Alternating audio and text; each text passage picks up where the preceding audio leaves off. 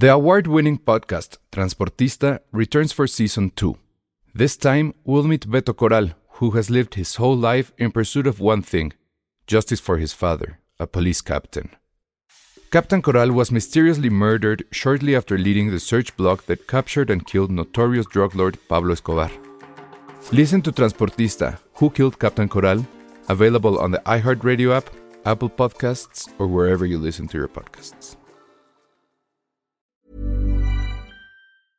How would you like to look five years younger? In a clinical study, people that had volume added with Juvederm Voluma XC in the cheeks perceived themselves as looking five years younger at six months after treatment. Look younger, feel like you. Add volume for lift and contour in the cheeks with Juvederm Voluma XC. Reverse signs of aging by adding volume to smooth laugh lines with Juvederm Volure XC. For important safety information and to find a licensed specialist, visit juvederm.com. That's J U V E D E R M.com. Not for people with severe allergic reactions, allergies to lidocaine, or the proteins used in Juvederm. Common side effects include injection site redness, swelling, pain, tenderness, firmness, lumps, bumps, bruising, discoloration, or itching. There's a risk of unintentional injection into a blood vessel, which can cause vision abnormalities, blindness, stroke, temporary scabs, or scarring. Talk to a licensed specialist to find out if it's right for you.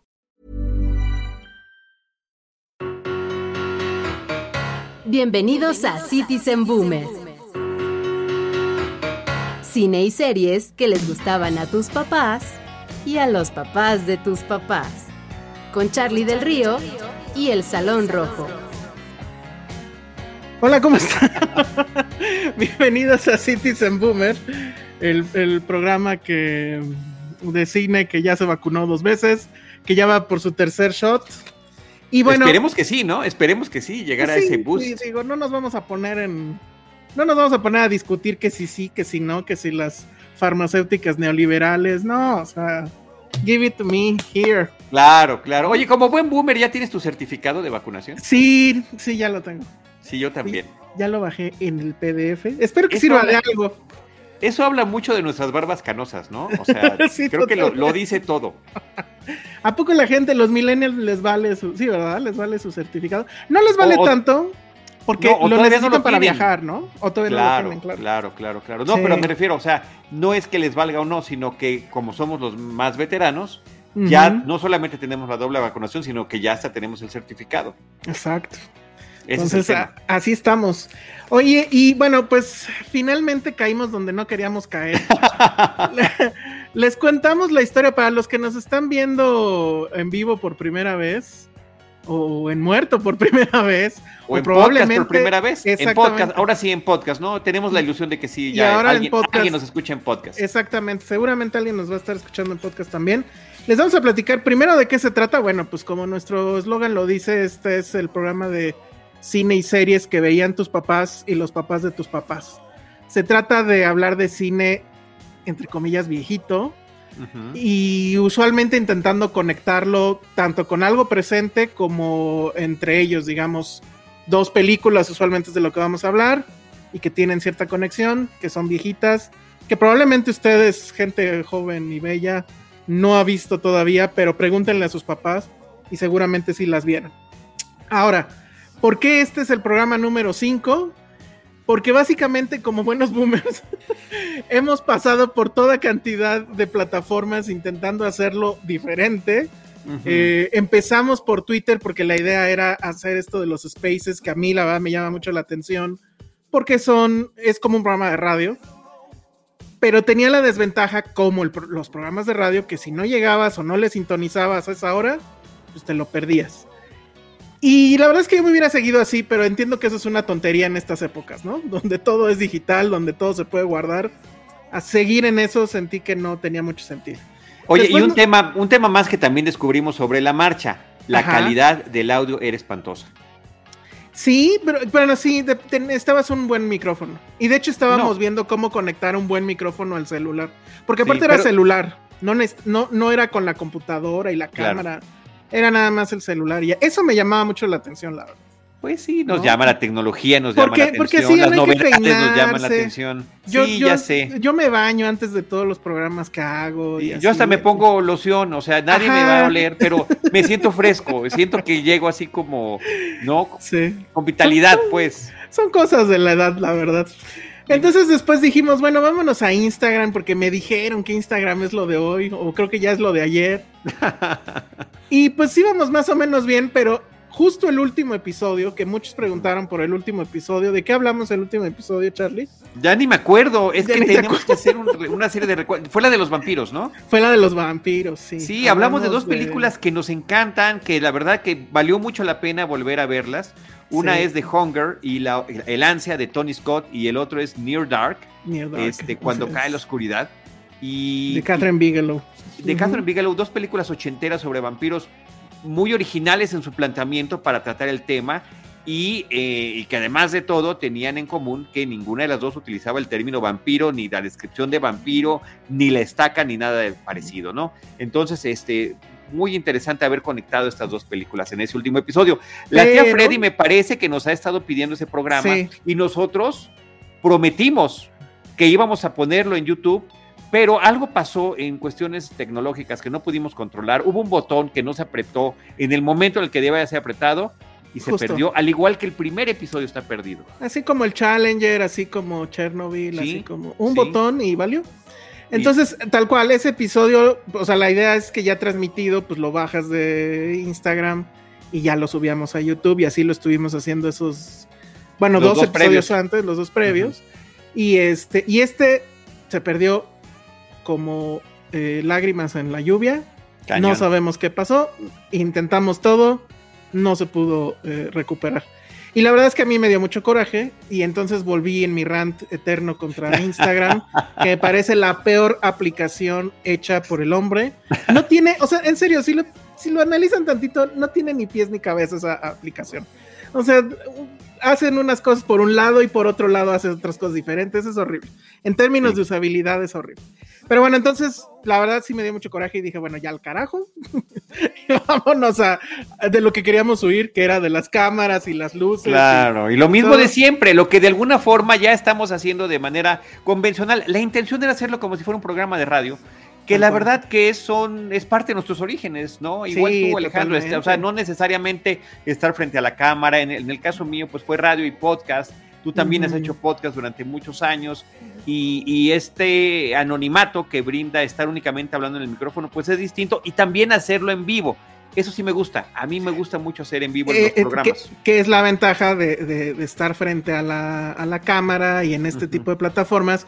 Porque están los comentarios en, vivo. ya la tía Freddy nos puso aquí lágrimas, lágrimas de que ya no. Bueno, y mira lo, lo que puso Lulu Petit cayeron donde sí, podemos, verlos. Exactamente. sí, no, tremendo. Sí. Entonces, bueno, la cuestión es que vamos a estar ya aquí en YouTube. Estamos ahorita transmitiendo en dos canales. Estamos en Filmsteria y estamos también en Cinemanet.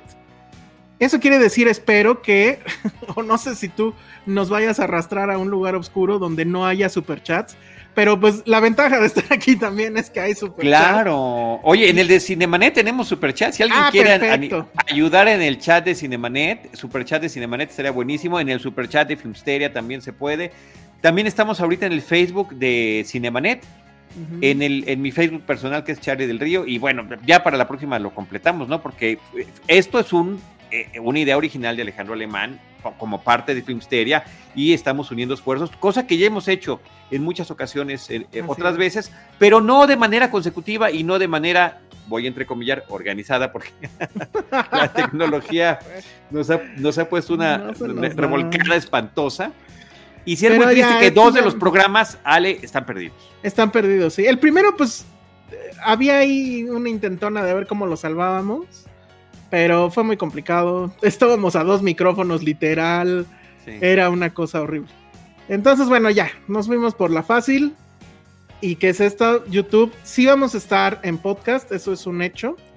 Todavía no sé en el caso de Filmsteria cómo va a estar ese asunto, pero supongo que eh, obviamente va a ser en el feed de Filmsteria para todos los que nos escuchan, pues en todos los programas donde se escuchan eh, este podcast, que eh, iTunes, etcétera. Y en el de Cinemanet, supongo, ¿no? Ahí, ahí también estará eso. Ahí es un hecho total. Y bueno, pues si nos están escuchando ya en el feed de Filmsteria, no se espanten. Yo soy Elsa, este es Charlie. Y pues somos un par de viejitos que venimos a hablarles del otro cine, de, de eso ya se había visto antes. Exacto, de otros de eso ya había pasado. Eso ya había pasado. Un rapidísimo recuento de los episodios pasados. El, primer episodio se dedicó a la película After Hours de, Martin Scorsese. Y ahí hicimos una, un paralelo con Adventures in Babysitting de Chris Columbus, ¿no? Como la versión para adultos y la versión familiar de la misma historia. Así es. Después teníamos otro programa planeado, pero se nos murió Richard Donner. Exacto. Y tuvimos que dedicar el programa a Richard Donner, lo cual además hicimos con mucho gusto y con mucho entusiasmo. Ese sí sobrevive, ¿verdad? Ese sí sobrevive, está en el canal de YouTube de Filmsteria, si lo quieren checar. Ahí en, en, la carpeta que dice Citizen Boomer.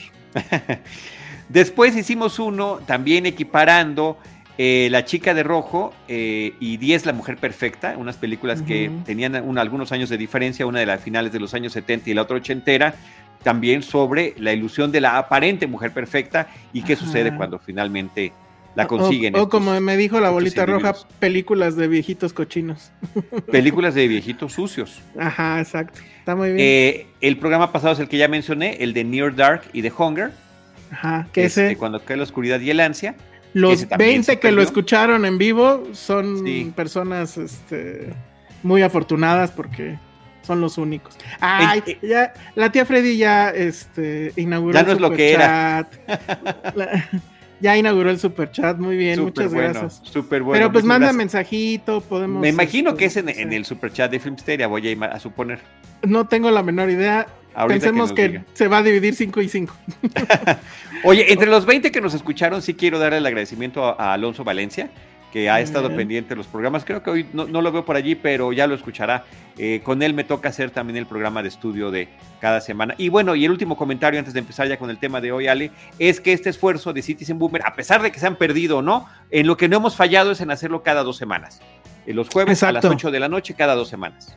Sí, el perro se comió la tarea, pero siempre traemos la tarea. Entonces, exacto. Este, sí, eh, eh, la idea también para los que nos están escuchando por primera vez en cualquiera de los medios que sea, es que este programa es quincenal. Lo que pasa es que pues ya la reuma no nos aguanta para estarlo haciendo semanal.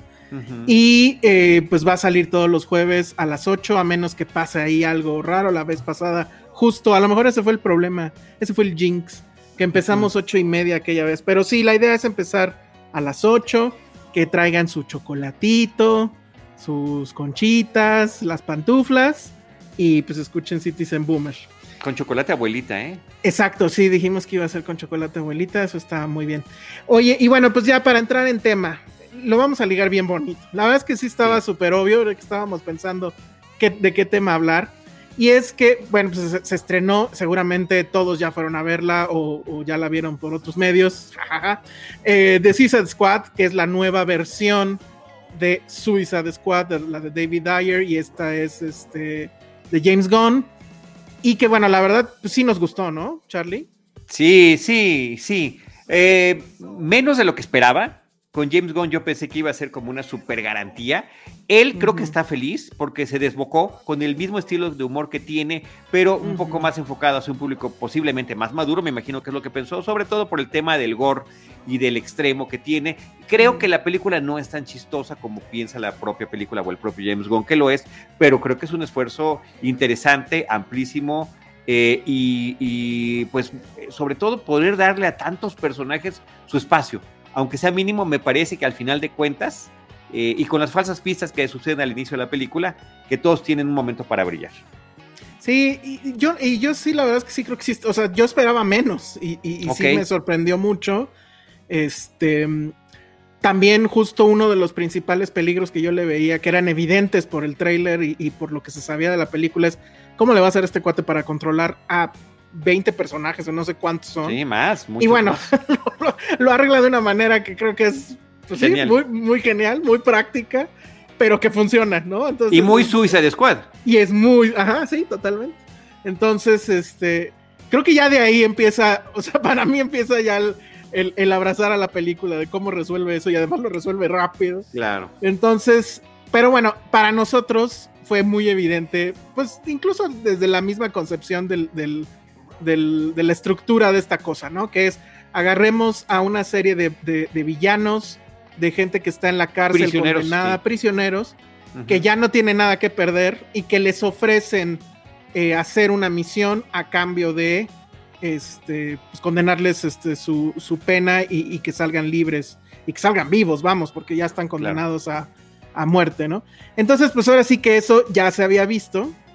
Y lo habíamos visto básicamente en dos películas. Tal vez en la segunda ahí es otra la cuestión que la conecta. Pero bueno, empecemos con esto. Eh, la primera creo que sí tendría que ser The Dirty Dozen, ¿no? Por fecha. Vamos a hablar de, The Dirty Dozen y The Wild Bunch. Y entonces, bueno, pues si quieres empezamos con, con The Dirty Dozen, que es de 1967, dirigida por Robert Aldrich, que tiene un cast que bueno, de ahí también viene como que este asunto, ¿no? De tener cast este, impresionantes. Y en este caso sí era una cosa loquísima. No tengo a todos aquí, no sé si tú los tienes por ahí, pero mira, ahí te van los que, digamos, según yo, son los más famosos. Seguramente se me va alguno, entonces tú dime, ¿no? Primero comandando la misión, pues es Lee Marvin. Sí. Que él es, digamos, el protagonista. Ahorita vamos a decir de qué trata para los que no lo han visto. Está Ernest Borgnine, que él es la conexión con The Wild Bunch porque aparece en esta y en The Wild Bunch también. Una de las dos conexiones, ¿eh? Ok, ahorita me dices la segunda. Luego está John Cassavetes, que John Cassavetes es una leyenda del cine independiente. O sea, básicamente él inició el cine independiente en los Estados Unidos con una película que se llama Shadows y que esa sí es de, de clase, de ABC de, de, clase de cine. O sea, de que la tienen que ver, la tienen que ver. Y está aquí en esta película que básicamente pues era una película pues para hacer dinero, ¿no? O sea, dominguera, eh, llena de sangre, llena de acción.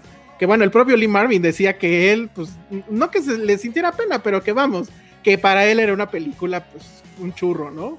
Pero que le iba a dejar mucho dinero y que lo iba a hacer más famoso todavía. Está Charles Bronson, obviamente, tenía que estar.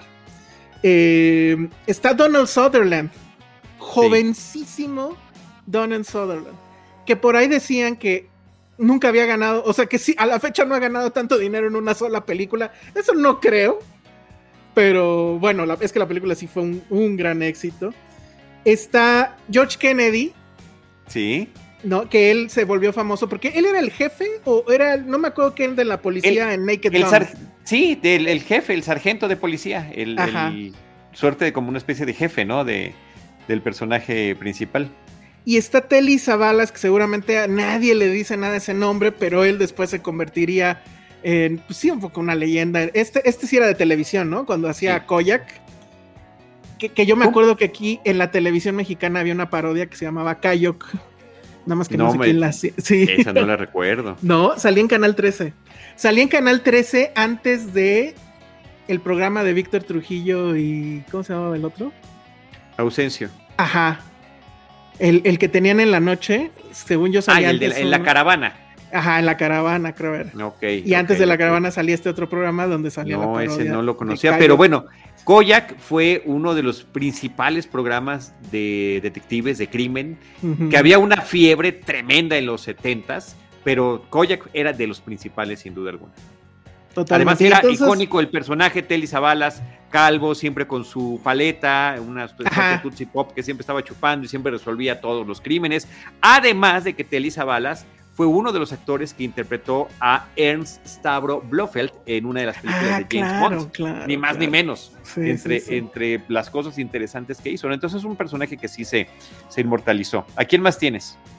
Pues son los que tengo que, que yo tenía como que muy este anotados como importantes. Está Jim Brown, pero yo de deportes no sé nada. Tengo entendido que él era Big Thing en la NFL. Y tengo entendido que de hecho empezó a tener broncas con la NFL porque la, filmación se extendió muchísimo y él ya tenía que estar en, en este, pues practicando ya para la siguiente temporada. De repente se me imagina, o sea, no hemos dicho todavía de qué va, pero ya vieron cuántos personajes son y, todos tenían esta onda de, ser machos, ¿no? Y hombres fuertes, el bravado, rudos, ¿no? Rudos. Rudos. Y había, o sea, este cuate creo que el Jim Brown era el altote, ¿no? Que es el que sí se veía súper macizo. Y se me figura Jim, mucho. Jim, Brown es el, es el, afroamericano. Ah, es el afroamericano. Entonces no sé quién será el otro, el que es, el que sí está. Sí, uno gigantesco. Está uno gigantesco y además que sí, sí está bien mamey. Pero de repente se me figura como cuando el señor Burns hizo su equipo de béisbol. ¿no? Que había así puras estrellas y demás. A mí se me figura cuando empezó, o sea, esta película debió ser algo parecido, ¿no? Y bueno, y el, director Robert Aldrich, que pues la verdad es que no le recuerdo demasiadas este, películas famosas. Creo que esta es su película más famosa. Y creo que esta es de hecho la que sí le dio toda la lana para él continuar a tener su propio estudio y que fue, creo yo, un fracaso. Pero debió ser algo así. Entonces, ¿de qué va él la hizo, película? Él hizo la de golpe bajo, la de, de, Whole Nine Yards, ¿no? Entre otras. Este, esta película. Esa creo que fue su último gran con éxito. ¿eh? Exacto. Y tiene otras anteriores, nada más que no me acuerdo, pero, pero según yo, esta es así como la que más dinero le dio, la que más fama le dio, y en la que además tuvo que pelear muchas cosas. Al rato vamos a hablar de ello. Este, pero bueno, ¿de qué va la, la película, Charlie? Pues la película se trata de, eh, de una misión eh, prácticamente suicida durante la Segunda Guerra Mundial y para llevarla a cabo el ejército estadounidense en Europa decide eh, utilizar a un oficial rebelde, un oficial que saben que cumple sus misiones pero que de repente se excede, no le gustan tratar con sus superiores y para que lo acompañen le dan la opción de que elija a una serie de prisioneros de, eh, por, su, por el propio ejército, por desertores, por haber asesinado algo, por haber cometido algún crimen tremendo dentro del ejército, que están condenados a muerte o que están condenados a algún tipo de cadena prácticamente perpetua. Entonces, la película ahí sí me parece que es demasiado meticulosa y demasiado explicativa en decir en cada uno cuál, qué es lo que cometió, cuánto tiempo va a estar. Y Lee Marvin, que es este oficial rebelde, es el que va a entrevistar a cada uno de ellos, que va a tratar de poner orden y que va a elegirlos y que después va a entrenarlos y que después va a orientarlos y después los va a consentir y después se va con ellos a la misión. Lo que yo no recordaba de la película. Eh, por, ah, la misión, ¿en qué consiste la misión? Descubrieron que hay un, un, castillo. Muy importantes. Que están utilizando los alemanes, los altos oficiales alemanes, como un centro de entretenimiento, donde hay mujeres, hay copa, hay trago, eh, donde los consienten. Y dice, no importa en qué momento ataquemos, siempre habrá ahí un grupo de oficiales alemanes que valdrá la pena eliminar. Habrá que tratar de matar al mayor número de ellos. sí, porque lo que, no, lo que no me acuerdo bien es si dicen textual, porque como que lo obvio es, ¿va a estar ahí Hitler? No, que contestan no.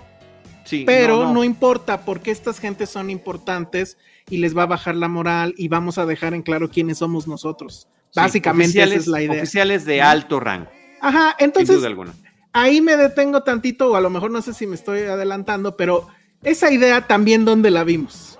Pues en Bastardo sin Gloria. Exactamente. Es, la misma idea. Y son, es más, hay escenas que son prácticamente iguales. O sea, uno dice, le estás viendo y dices Quentin Tarantino, por supuesto que ha visto más de una vez eh, de Dirty 12 no 12 del patíbulo y, ah, y sacó esta escena de aquí. Por ejemplo, cuando están fingiendo ser soldados alemanes Lee Marvin y Charles Bronson y solamente uno de ellos habla alemán, que es Charles Bronson, y el otro tiene que estar haciendo gesticulaciones cuando alguien le habla, ¿no? Cosa que es lo que termina siendo Brad Pitt eh, también cuando eh, pasa infiltrado en esta gran fiesta donde iba a estar, en esa gran función donde iba a estar Hitler hagan esa función doble, está increíble. Sería fabuloso, sí. y vamos a poder hacer algo muy similar también, este Ale, con la película que sigue, con The Wild Bunch, con la que, vamos a conectar y vamos a explicarles por qué creemos nosotros que son películas que pueden estar conectadas en este sentido, ¿no? Oye, un comentario que ahí puso Lulu Petita ahorita dice, eh, David Ayer llegó a decir que se basó en The Dirty Dozen para la primer desastrosa Suicide Squad, y sí, de hecho, el propio concepto de Suicide Squad eh, hasta, hasta escrito, viene justamente de 12 del patíbulo, porque no puede uno evitar decir, a ver, elegir para una misión suicida a un grupo de condenados, a estos 12 del patíbulo, el patíbulo es donde van a estar eh, la gente que va a morir, que tiene una condena de muerte. Por eso hay una confusión con el título. En español, en México, originalmente le pusieron 12 del patíbulo, porque mm. están en el patíbulo y de ahí vienen. y, hay, y de repente se utiliza el título 12 al patíbulo cosa que es equivocada. Porque ya estaban en el patíbulo, más bien salen de allí. Tengo por aquí, ahí ahorita checamos el libro, eh, de la cartelera cinematográfica, donde dice que ya se estrenó aquí en México y cómo le pusieron y cuántas semanas duró en cartelera. Y me parece que es un dato interesante, es una película que le fue súper, súper bien. Entonces, bueno, pues está este contexto de esta misión que tienen los personajes. Y algo que yo no recordaba porque en mi mente, porque yo la vi hace muchísimos años, posiblemente en mi adolescencia, eh, la película, toda la película era la misión y quedé como muy como que rompió mi corazón que yo veía que estaban ya, ya estábamos a punto de llegar a las dos horas, porque la película dura como dos, horas y media, y no se iban aún a la misión. Prácticamente todo se trata sobre el entrenamiento que van teniendo estos personajes. Que, tienen una misión intermedia donde es como para ver que efectivamente pueden lograrlo, ¿no? Y, y, pues de ahí hay este un jueguito de guerra que yo estoy casi seguro que lo he visto en otras películas, pero bueno, esto que son dos equipos y que traen una banda de un color y se la switchean para engañar al otro y va. ¿no? Y sí, efectivamente. hasta, de la venganza de los nerds, oye. Ándale, es como de la venganza de los nerds. Pero la verdad es que no me aburrí, ¿eh? O sea, yo también ya tenía mucho que no la veía, no me acordaba de esa parte. En mi mente también, según yo, se iban directo al, a la misión. A la misión, y no, y sí, sí dura un buen, pero, va, yo sí la, aguanté. Y, la recordaba yo más seria de lo que realmente es, porque resulta que la película tiene muchas bromas que creo que ya es un sentido del humor que no funciona muy bien, que no es trasladado muy bien a nuestros tiempos, tiene muchísimo tema también de, cuestiones políticamente incorrectas, pero propias de la época, raciales. que son los finales de los 60, raciales principalmente, y, eh, y que también serían mucho más propias de la Segunda Guerra Mundial, del momento en el que pasó, donde hay este, este tema muy serio, sobre todo con el afroamericano pero también te están presentando a un grupo sumamente diverso de individuos. Y sumamente... tienen al afroamericano, tienen también al, a un latino, ah, claro. que al latino el latino es como esta comadreja de la nueva de Suiza de Squad. No hace nada, lo único que hace es de, que toca la guitarra y si hay un momento donde casi casi aplican el, en vez de denle un escudo a este hombre como en Avengers, denle una guitarra a este hombre. No, pero, pero olvídate la guitarra, que además es un tema que se repite en las dos películas, en La Pandilla ah, Salvaje, que vamos a comentar en un momento más. Pero ¿te acuerdas la comadreja de, de la nueva Suicide Squad? Pues no desde que se lanza, dicen que alguien, alguien se enteró que si sabía nadar o no, y pues se supone, se supone que ahí se ahoga, y aquí al saltar en paracaídas se le tuerce el cuello, ya ni siquiera vemos su cuerpo. Y dice, no, pues ¿qué pasó con fulanito? Pues se murió, ¿no? Y la misión apenas, la, misión apenas estaba empezando. Y yo no sé si también conectaste tú con la película, eh, porque además ahorita la recordé mucho a propósito del documental de Val Kilmer, Val sí, sí, sensacional, con la película esta de, de Top Secret, ultra secreto. La primera película de, Val Kilmer en Hollywood y este que es una parodia tipo ¿Dónde está el piloto? pero de películas de guerra y que sí se ve que sacaron mucho material de aquí, muchísimo. el hecho de cómo está la misión y tú te vas para tal lugar y cómo está, no, prácticamente tener la maqueta. Hacen, la maqueta ahí en, afuera en el piso y una maqueta así bien cabrona. Sí, sí, totalmente. O sea, hay una súper conexión allí. Y la otra cosa que me encanta es la presentación. O sea, a ti te dio flojera que leyeran qué hizo cada quien, pero cuando los presentan, que aparecen en pantalla y al lado está su nombre. Ajá. Así Casabets, ¿no? Este, claro, claro. Eso a mí me encantó porque además justo pensé en David Ayer. Y dije, el mamón este hace toda esta cosa loca de que salga aquí en computadora y no sé qué. Y allí nada más era mencionarlo, ponerlo ahí y poner su, nombre. Eran grandes nombres, ¿no? Entonces se emocionaba. Emocionaba muchísimo. Además, era una de esas películas que, si no eran conocidos, llegarían a ser extraordinariamente conocidos, ser cada uno protagonista por mérito propio. Y bueno, Lee Marvin era el que ya estaba, por supuesto, eh, perfectamente instalado en ese, en ese rol. Oye, y más o menos, ¿qué edad le calculas para, para el personaje que, está haciendo allí. No sé qué edad tendría en ese entonces. No, no, yo, más o menos sé qué edad tenía, pero dime qué edad le calculas al personaje. Ah, no, pues estaría en los 30 y algo, ¿no? 40. 40 y 42 más o menos, 41, 42 años. Pero, justo esa es una de las primeras polémicas que causó la película, sobre todo en la crítica. Porque decían, estos güeyes se ven súper viejos, se ven súper boomers, para ser, para pertenecer al ejército. Y eso sí, lo decían todo mundo. Y era así de, güey, pues es lo que hay, porque las estrellas en ese entonces pues tampoco eran tan jóvenes, ¿no? Entonces... Tenían que madurar, y tenían que de verdad madurar, ¿no? y, ahora, no eran jóvenes, pero nosotros, después de ver a Donald Sutherland, que sigue haciendo películas, y verlo allí súper chavo, ver la cara de su hijo, ¿no? Prácticamente como está, o al propio Charles Bronson, este, porque Telly Savalas de alguna manera con su calvicie como que, Ajá, lo como que el tiempo no pasa por él, ¿no? Ajá. Es difícil calcularle la edad. Pero esa era una crítica constante a la película. Y la otra, que, trae ahí una, una, anécdota también muy bonita, era la violencia. O sea, sí, era Un, sí se volvió un problema, hubo muchos asuntos de censura, el estudio estaba muy preocupado. Eh, algunos críticos decían que era que un...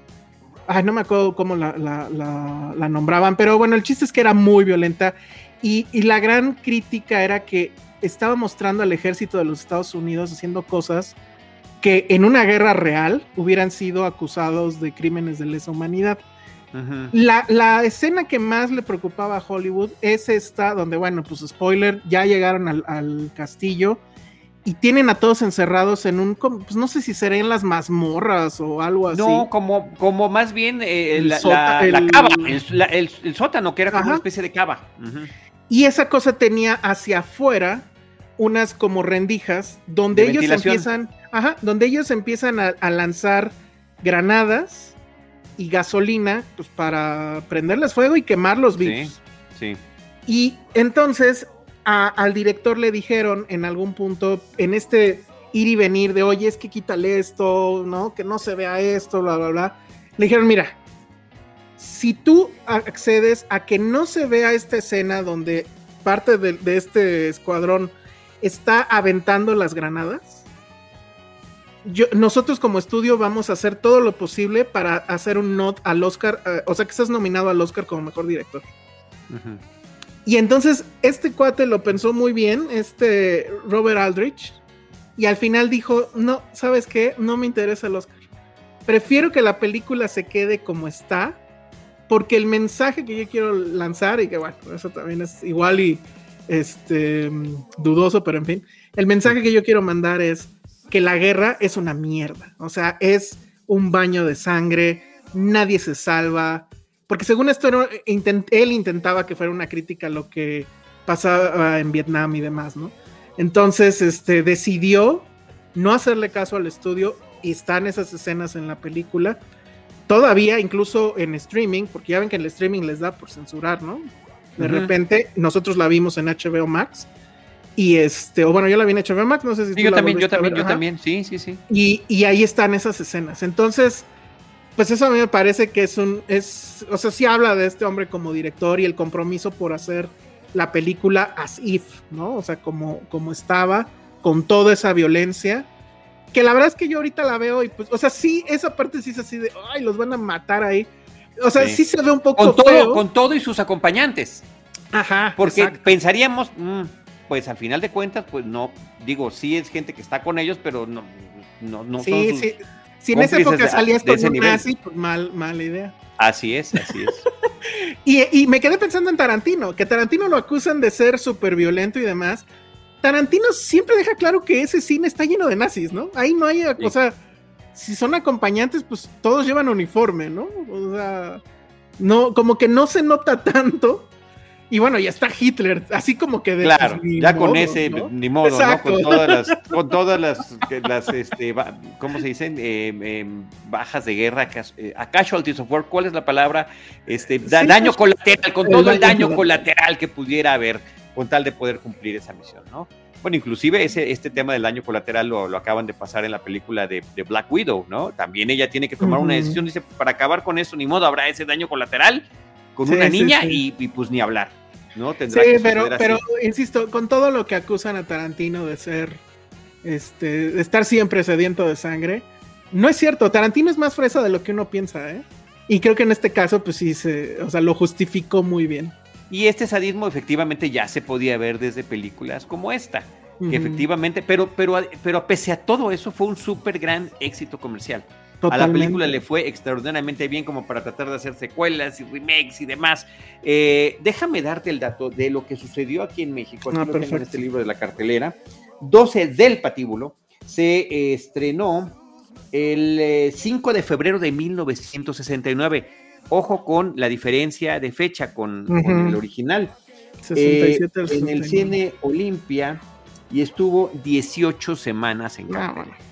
18 semanas en cartelera, eso significa que fue un éxito rotundo. Y es que toda la, secuencia final es acción, acción, acción, explosiones, balazos.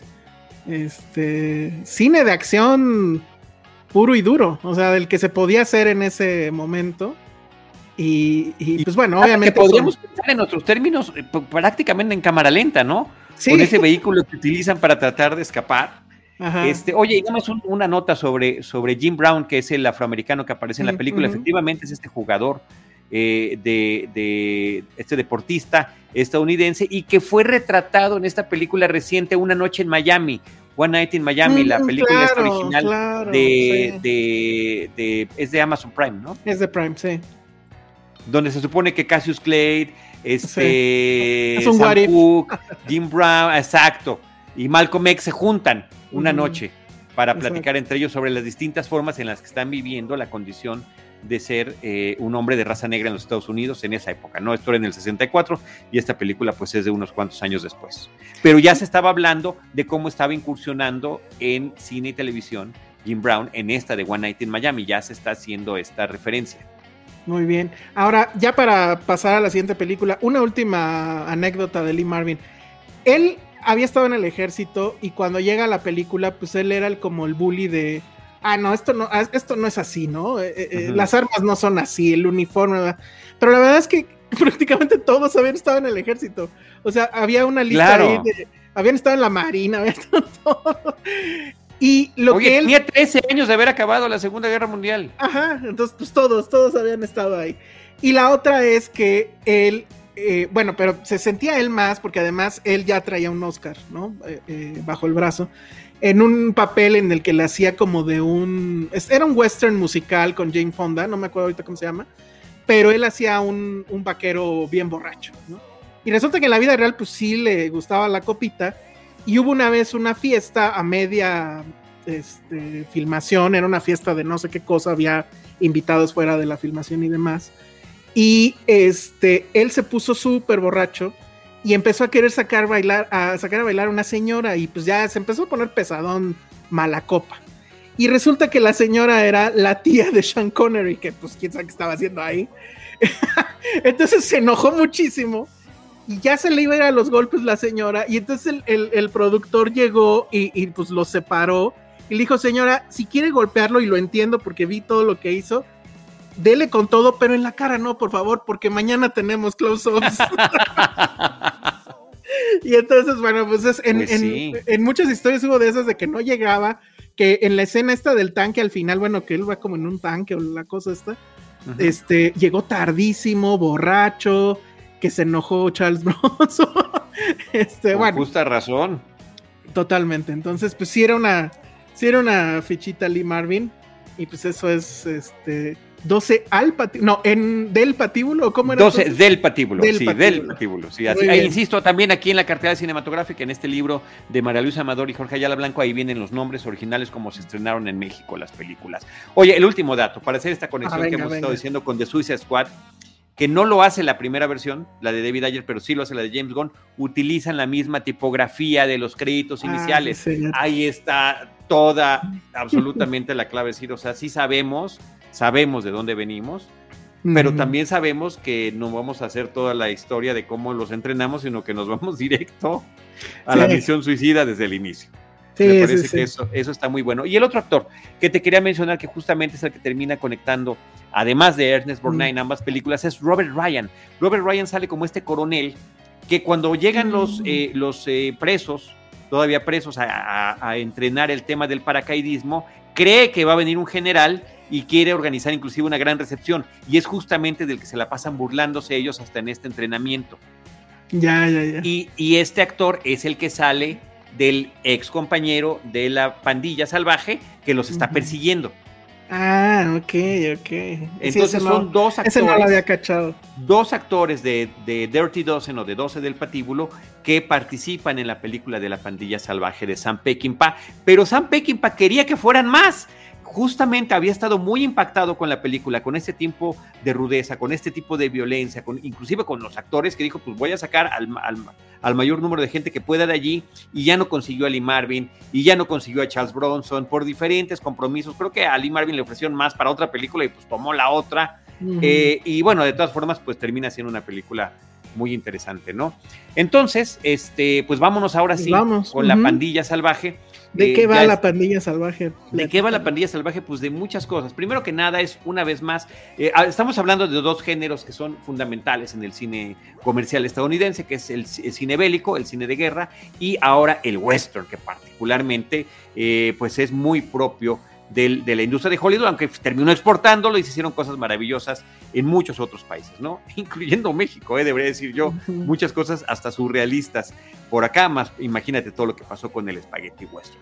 Pero en, en el caso de, de esta pandilla salvaje, ubicada por ahí de 1913, se trata de un grupo de bandoleros, de ladrones, eh, ya veteranos, como que ya está llegando el momento de retirarse, piensan que puede ser su último robo, pero ya les tienen puesto la mira y desde el principio que quieren asaltar una, eh, eh, ¿cómo se llama? Un lugar donde, una estación de ferrocarril donde se supone que hay mucho dinero, pues les han tendido una trampa.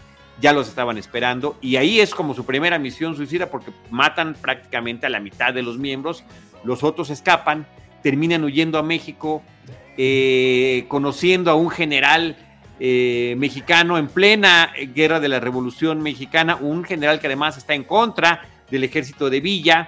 Eh, mientras quién, lo interpreta? Ya decimos de una vez. Emilio el Indio Fernández. Bueno, es que aquí la, conexión con México es verdaderamente interesante y diría yo hasta brutal, porque tres directores mexicanos participan también como actores, son directores que también fueron actores.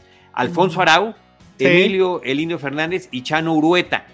Ellos tres son de los actores que participan en la película y que cada uno por su lado tuvo su propia trayectoria. Un muy joven Alfonso Arau, por cierto. Jovencísimo. pues, ¿por cuál le recordamos más? Por eh, Como agua para chocolate. Como agua para chocolate, pero... Calzón sin inspector, tal vez. Bueno, que, que, es increíble. Y, este, y otra película que conecta muchísimo, porque es de las grandes referencias que tiene eh, La Pandilla Salvaje, que es este, Los Tres Amigos, de Three Amigos, donde eh, todos los temas de la pandilla salvaje están en los tres amigos. Y está Alfonso Arau, ni más ni menos como para terminar de hacer la conexión absoluta y total.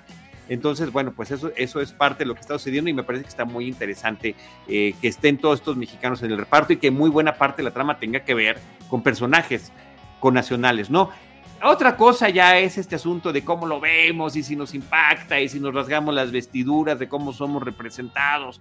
Uy, ya me imagino. No, no, ni, lo había pensado en eso. ¿eh? La película de los tres amigos, por cierto, parodia, que bueno, parodia muchas películas, principalmente está parodiando Los Siete Samurai, eh, o, Los Siete Magníficos también, por supuesto, que son películas derivativas de Los Siete Samurai.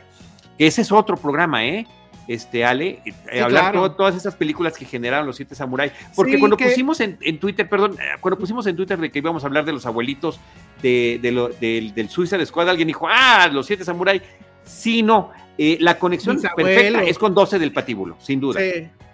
sí es que, o sea, los samuráis, pues sí es bisabuelo, ¿no? Porque esa película es la que básicamente crea el género de western. ¿no? Entonces, sí es un paso, es un doble paso hacia atrás. Sí creo que estaría bueno hacer un programa, obviamente, de eso en algún momento, pero sí, la, conexión directa sí es con estas dos. Y, ahí me gustaría platicar justo de la conexión con The Wild Bunch, que podría no parecer muy este, directa, pues, con The Suicide Squad, pero claramente el personaje de Joaquín Cosío, que pues es también un general, que en este caso es un dictador de un lugar, pues, que es latinoamericano, que es esta isla de corto maltese o como me llamen. Ajá, tiene mucho que ver con el indio. Ajá, tiene que ver mucho con el, personaje del indio Fernández. Obviamente el indio Fernández es el indio Fernández y ya por su sola presencia, este, pues se vuelve un personaje mucho mayor.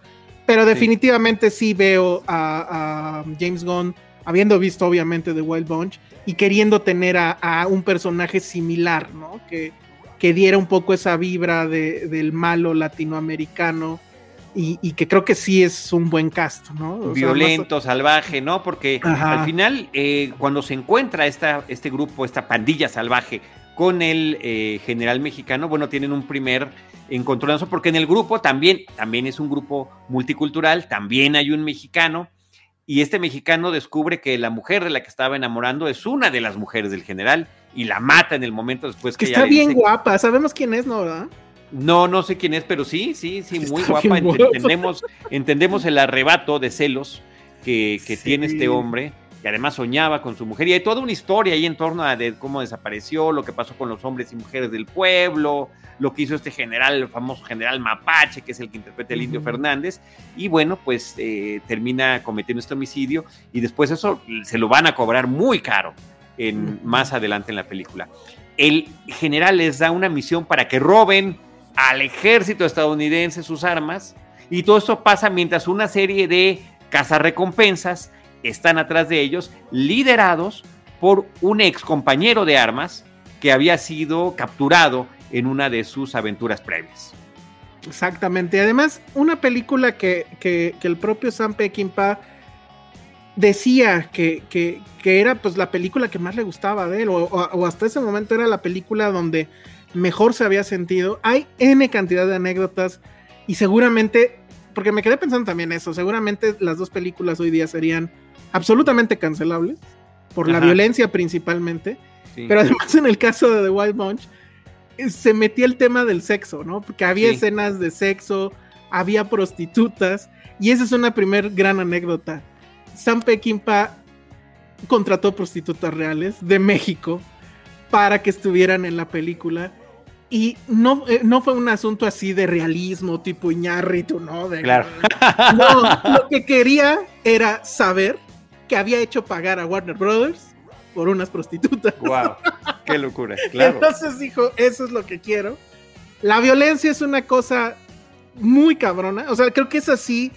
No se habían visto cosas así hasta el momento. No se habían visto, pero yo creo que todavía ahorita se siguen impactando. Hay un punto ahí con, con, el asunto de la violencia que él decía, yo quiero que las pistolas suenen como realmente suena una pistola. Y entonces hubo muchos este, ejercicios y le decían, a ver, mira, tenemos este, tenemos este. Hasta que se enojó, él traía pistola y entonces agarró su pistola, disparó no sé cuántas veces hacia una pared y pues todo el mundo salió corriendo, obviamente, y dijo, eso es lo que quiero.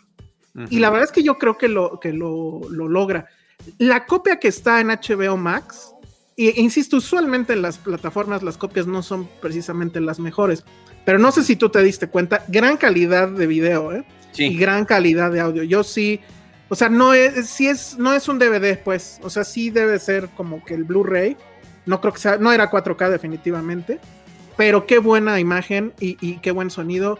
No sé si estará censurada de algún lado, me temo que es muy probable que cuestiones sexuales igual y sí.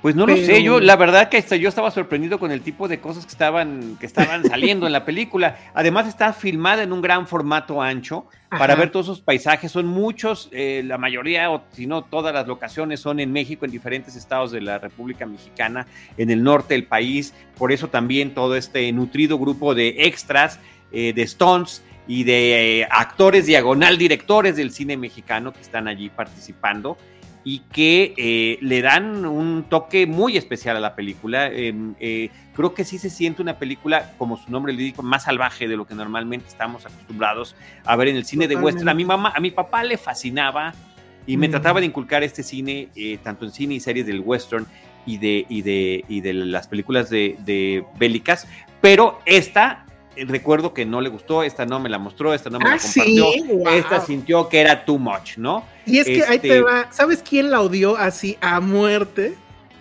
El propio John Wayne. Decía que cómo era posible que hayan destruido el mito del, vaquero y, del western y demás. La crítica la llamó un popurrí de vulgaridad, sexo y sangre. O sea, y, y Peckinpah decía sí, o sea, yo veía los westerns todos limpios, el héroe, ¿no? La grandilocuencia. Y este es un western completamente sucio, pasado por tierra, los tenían, cada uno de los este, vaqueros o lo que sea, de los personajes, tenía siete cambios, o sea, tenía siete trajes iguales, pues, y todos terminaron destruidos, porque de eso se trataba y eso era lo que quería hacer Sam Peckinpah, ¿no? O sea, un western sucio que fuera lo más cercano a qué es estar en una balacera, qué es estar en el viejo oeste, la tierra, el calor, este, que pues no te cuidas y, te disparan por la espalda. Le costó mucho trabajo la película, pues él es, era un director, un director también pues irascible, iracundo. Y además tengo entendido que hubo cosas que se trabajaron en los estudios Churubusco. De hecho, creo que la película, o sea, bueno, no sé en qué escena terminan de filmar, no creo que haya sido secuencial, pero cuando hicieron el Grab era, fue en México y, ellos estaban en el estudio Churubusco.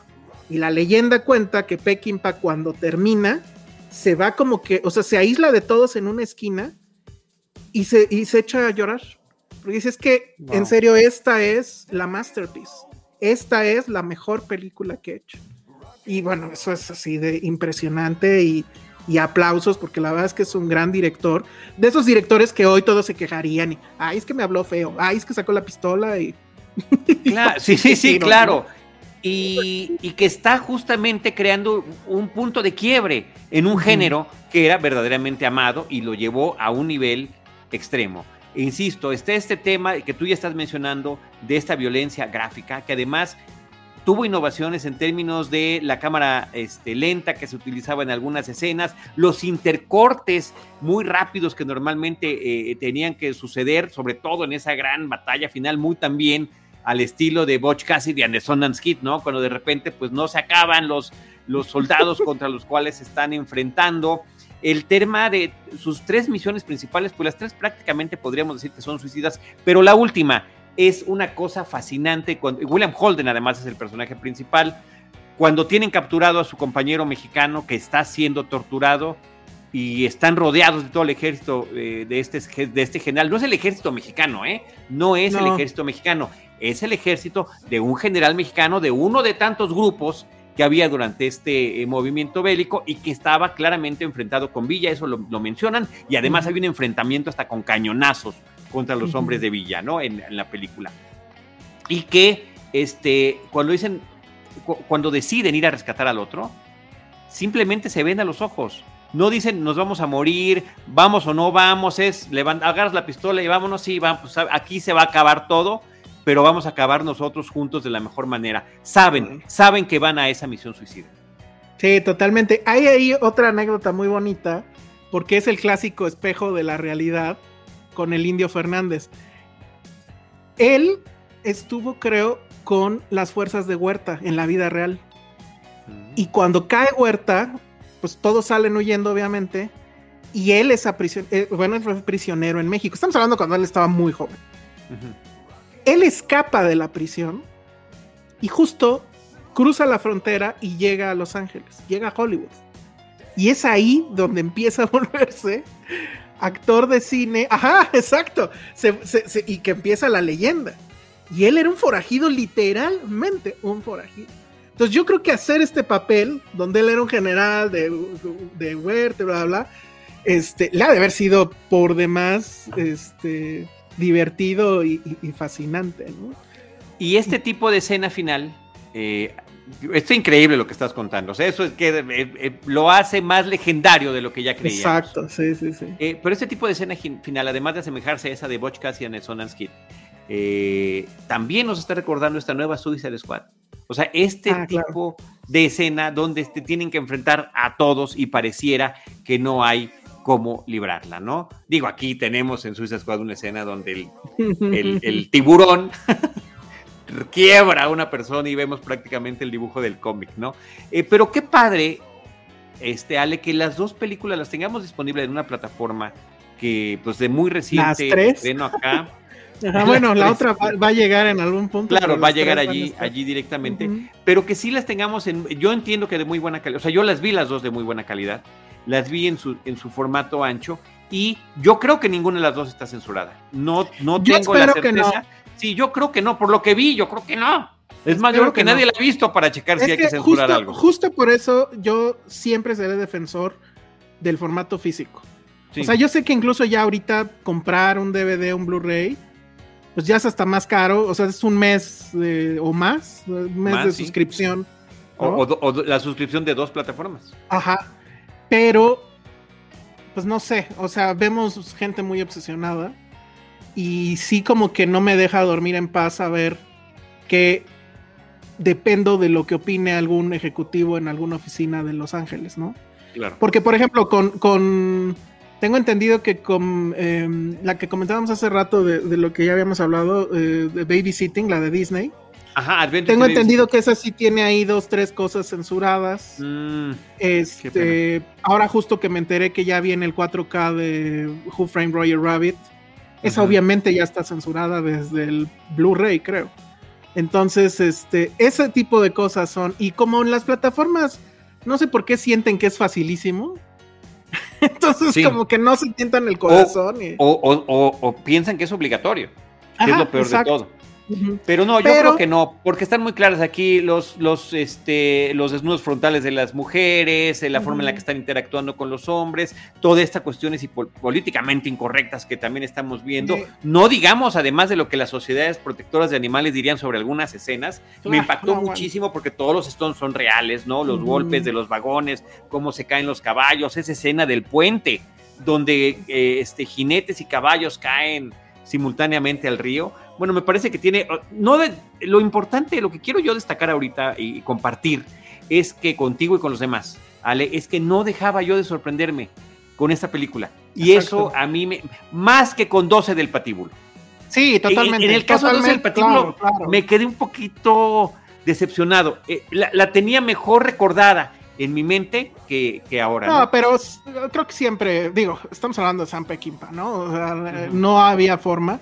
La otra creo que tiene esta sensibilidad más de cine bubblegum, voy a ponerlo así, o cine de palomitas, ¿no?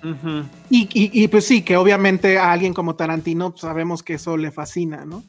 Y está bien, creo que hay mucha gente que, le fascina, pero en el caso de Sam Peckinpah y particularmente con esta película, sí estamos hablando de otro tipo de cine. Estamos hablando además de un cine que siento yo que sigue siendo contemporáneo, que sigue, o sea, si, si la ven si dices, bueno, obviamente aquí también está Spielberg y obviamente están muchísimos otros directores. Eh, este asunto de los cortes, por ejemplo, que pues es algo muy del cine actual, de marearte con los cortes, nada más que pues acá sí te mareaba, pero creo que había una intencionalidad más, más allá del, híjole, no sé hacer, no sé cómo hacer una, una secuencia de acción, pero ahorita me los mareo con unos cuantos cortes. claro. Se supone tiene 3643. O sea, es un número que para la época, y yo creo que todavía para ahorita, es bestial. Brutal.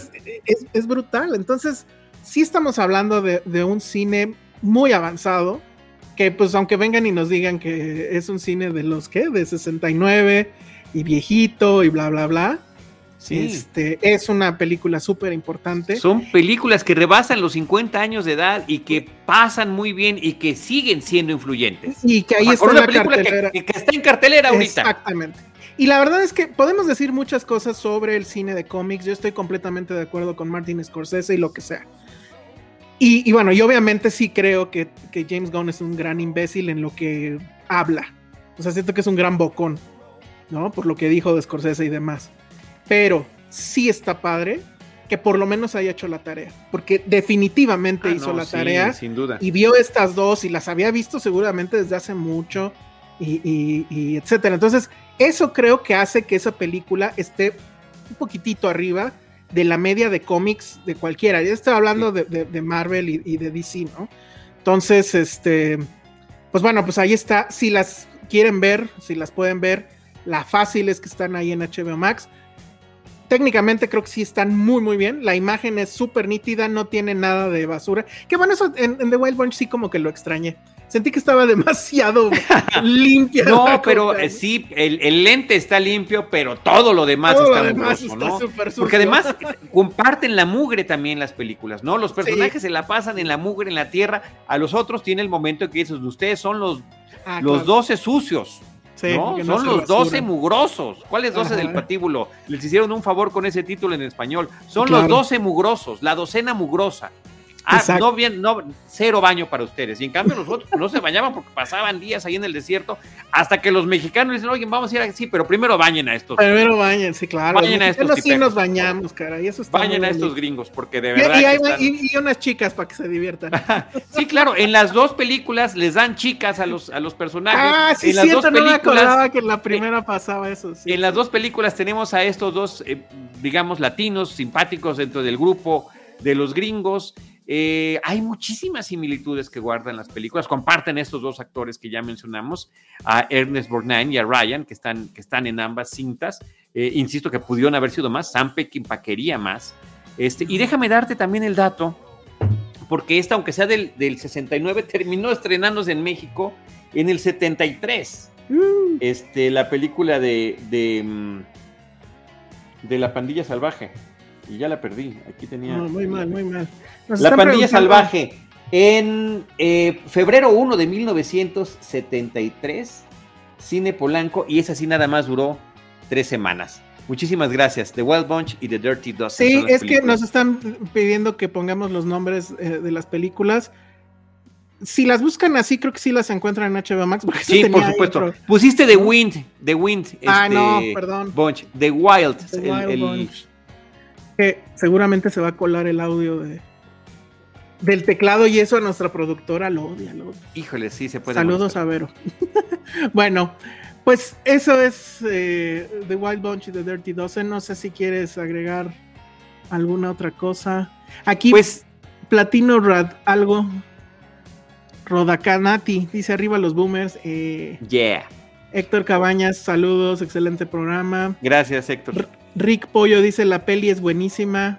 Estábamos hablando de la padilla salvaje cuando lo dijo, sí. Sí. Cuando este, Lulu Petit, esos críticos, poco les faltó que decir que era un parque de diversión. la película.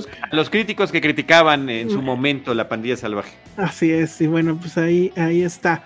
Muy bien, pues ya nos vamos. Sí, nada más déjame, yo sí quiero dar la, última ah, referencia, porque sí, los tres amigos, los tres amigos, ah, insisto, película que está basada en esta idea, no así como en, como en los, eh, los siete samurái, de los personajes que deben salvar a este pequeño poblado, que termina siendo una suerte de parodia, pero tiene muchos elementos de esta, insisto, uno de ellos es este generalísimo mexicano, ahora lo interpreta Arau, Arau era uno de sus comandantes, era además como el contador, el que llevaba las cuentas, el que llevaba las, las toda la onda del dinero de este grupo, eh, y también, así como aquí hay unos, unos aliados alemanes que son expertos en armas para el tráfico de armas que podría tener el general, también están estos alemanes en los tres amigos y la forma en la que este, utilizan a estos, a estos gringos, ¿no? De la forma en la que se están burlando de ellos. Entonces, eh, pues encontrar ese tipo de conexiones tanto en Suicide Squad como en las películas de Tarantino como en, parodias como esta, Los Tres Amigos, que insisto, estuvo prohibida en México,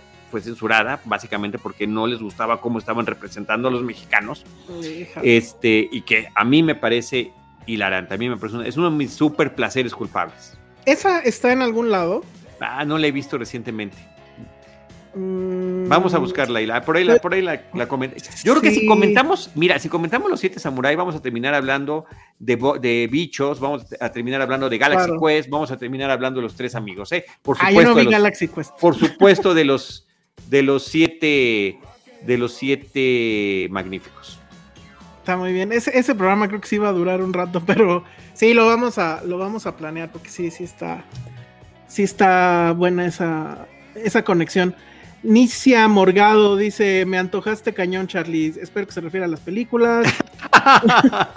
Por supuesto que se debe estar refiriendo a las películas. Muy bien. Alan GR dice, la veré pronto. Y la tía Freddy dice, ya las marqué como favoritas, al rato las veo. Muy bien, muchas. Qué padre. muchas, muchas gracias. Es la idea. Y bueno, pues con esto ya nos vamos en esto que fue el episodio 5 de Citizen Boomer. Les recordamos que pues ahora sí estamos en un chorro de lugares, vamos a quedarnos ya de fijo aquí en YouTube, tanto de Filmsteria como de Cinemanet. Y también vamos a estar en podcast. Em, no les aseguro para los que nos estén viendo en vivo o que sabían que hoy salía el programa, que ya mañana esté en el, en el, en el stream de podcast, pero es un hecho que va a estar. Lo más probable es que salga justo en la semana que no estamos en vivo. Este claro. Este programa es cada 15 días. Entonces, para los que nos quieren escuchar ahí mientras lavan los platos o algo. Entonces, pues también ahí lo van a poder escuchar en, Spotify, en iTunes y, todas esas. Y si no, pues se va a quedar también obviamente la repetición en eh, YouTube, que bueno, pues creo que es la, forma más padre de, poder vernos y escucharnos. ¿Cómo se llama el podcast? El podcast se llama Citizen Boomer. Y nosotros fuimos los boomers, Charlie del Río. Y Alejandro Alemán, arroba el Salón Rojo.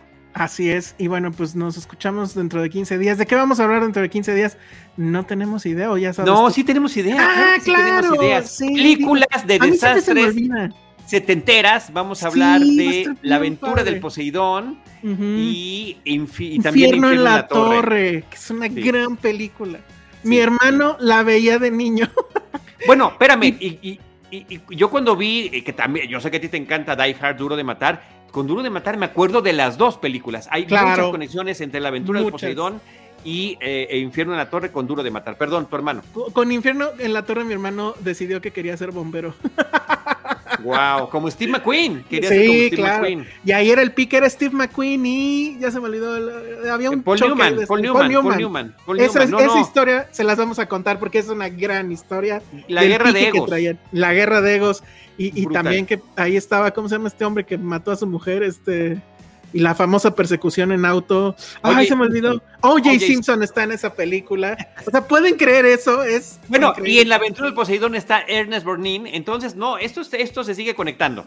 Ajá, mira, la mano de Dios acaba de poner en YouTube la, imagen de ellos dos. Esa mano de Dios no, no, no es la de Jaime Rosales. Exactamente, sí, porque suena, como, un Jaime Rosalazo, sin duda. y se lo, que acaba de pasar. Pero bueno, ya, llegó al final esa mano de Dios. Nos vamos. Muchas gracias. Oye, no, es rápido, ¿eh, Jaime? No, no, es genial, no tienes una idea. Un día que, ay, es que tiene muchas cosas que hacer, pero un día que nos ayuda a hacer un Citizen Boomer. Estaría muy bien. Bueno, pues nos vamos, nos escuchamos dentro de 15 días. Hasta la próxima. Gracias a todos. Gracias por acompañarnos en Citizen Boomer. Te esperamos en nuestro próximo episodio con más películas y series del pasado.